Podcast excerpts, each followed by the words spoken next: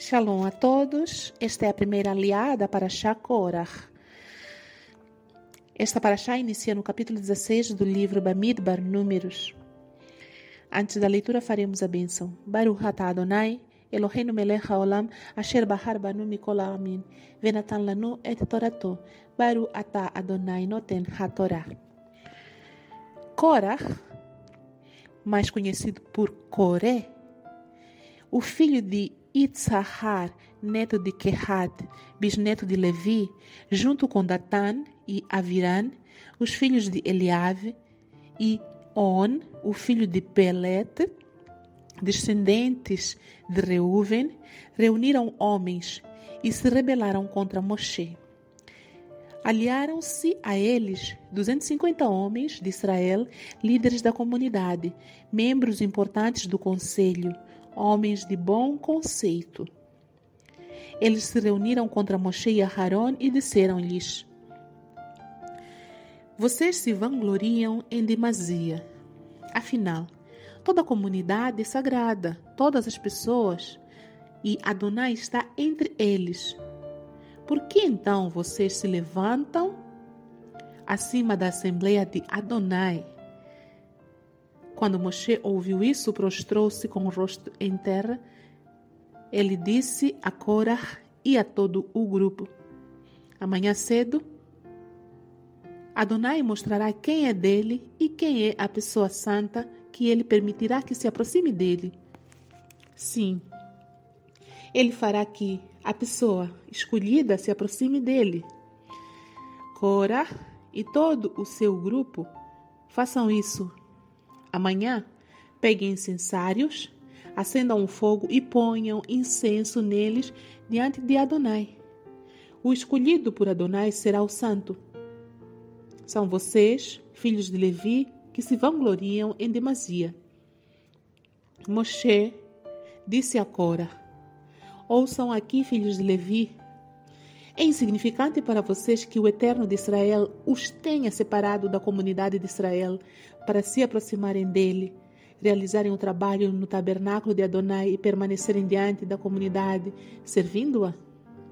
Ele aproximou você e todos os seus irmãos, os filhos de Levi, para perto, com você. Agora você também deseja o ofício de Corém? É por isso que você e seu grupo se uniram contra Adonai. Afinal, o que é Haron para que vocês se queixem dele? Em seguida, Moshe mandou chamar Datan e Aviram, os filhos de Eliave. Eles, porém, responderam: Nós não subiremos. É algo sem importância ter-nos tirado da terra em que sobejam leite e mel para nos matar no deserto, a tal ponto que você se arroga o papel de ditador sobre nós? Amém.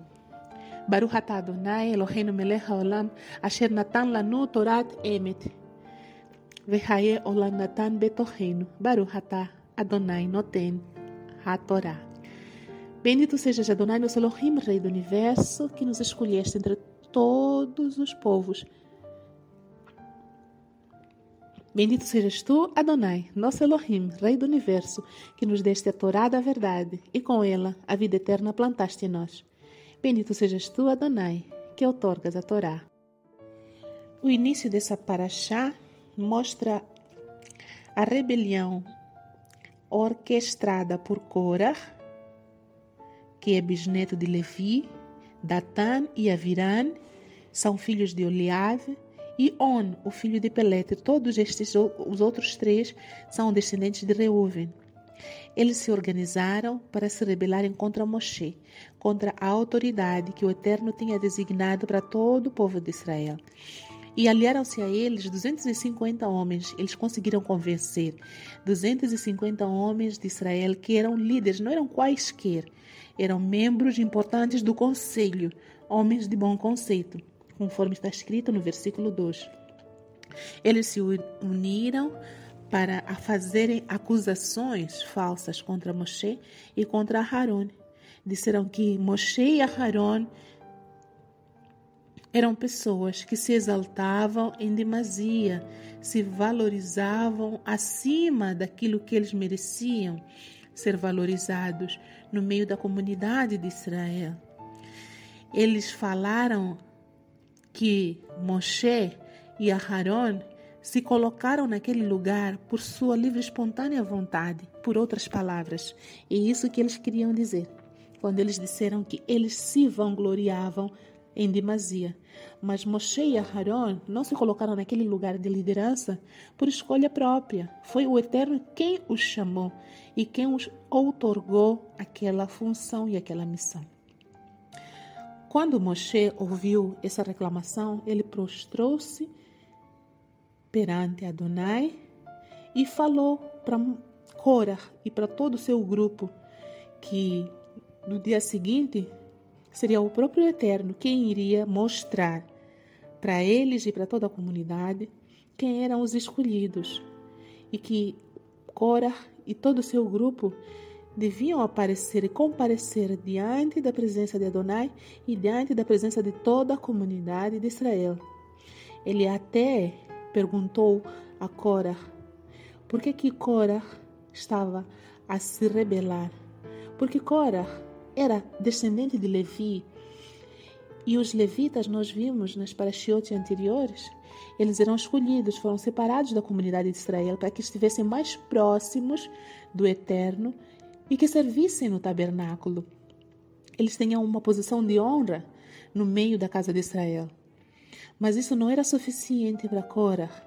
Korah almejava uma posição acima, superior, uma posição que era somente para os filhos de Aharon, uma posição de sacerdote. Ele pensava que ele merecia mais do que os outros. Por isso ele organizou e patrocinou. Veremos mais adiante que ele patrocinou essa rebelião contra os ungidos do Eterno. E ele foi ainda mais longe quando inculcou na cabeça dos, dos que eles tinha arrebanhado para si, de que Moshe os tinha tirado da terra que sobejam leite e mel. Ele colocou esse adjetivo, que era exclusivamente para a terra de Canaã, ele colocou esse adjetivo em Mitzrayim, ou seja, no Egito. Ele falou que a terra que sobeja leite e mel era o Egito. Enquanto no Egito eles eram escravos, ele tinha se esquecido da sua escravidão. E por causa do orgulho, do egoísmo que ele e da inveja que ele tinha do seu familiar bem próximo, porque também Moshe e Aharon eram da tribo de Levi, e Cora também era da tribo de Levi. Eles eram primos, praticamente irmãos.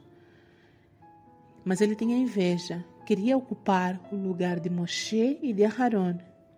E por causa dessa inveja, ele colocou esse adjetivo de terra que sobeja leite e mel no Egito, no lugar onde ele era escravo e tinha se esquecido de tudo isso. Muitas vezes a inveja pode cegar o nosso entendimento, fazer com que nós troquemos os adjetivos das coisas, as prioridades, somente por invejar um irmão ou um membro da comunidade. Temos que ter vários, vários, vários cuidados para que não deixemos que a inveja suba ao nosso coração, porque ela pode ser um laço e motivo de destruição das nossas almas mais adiante.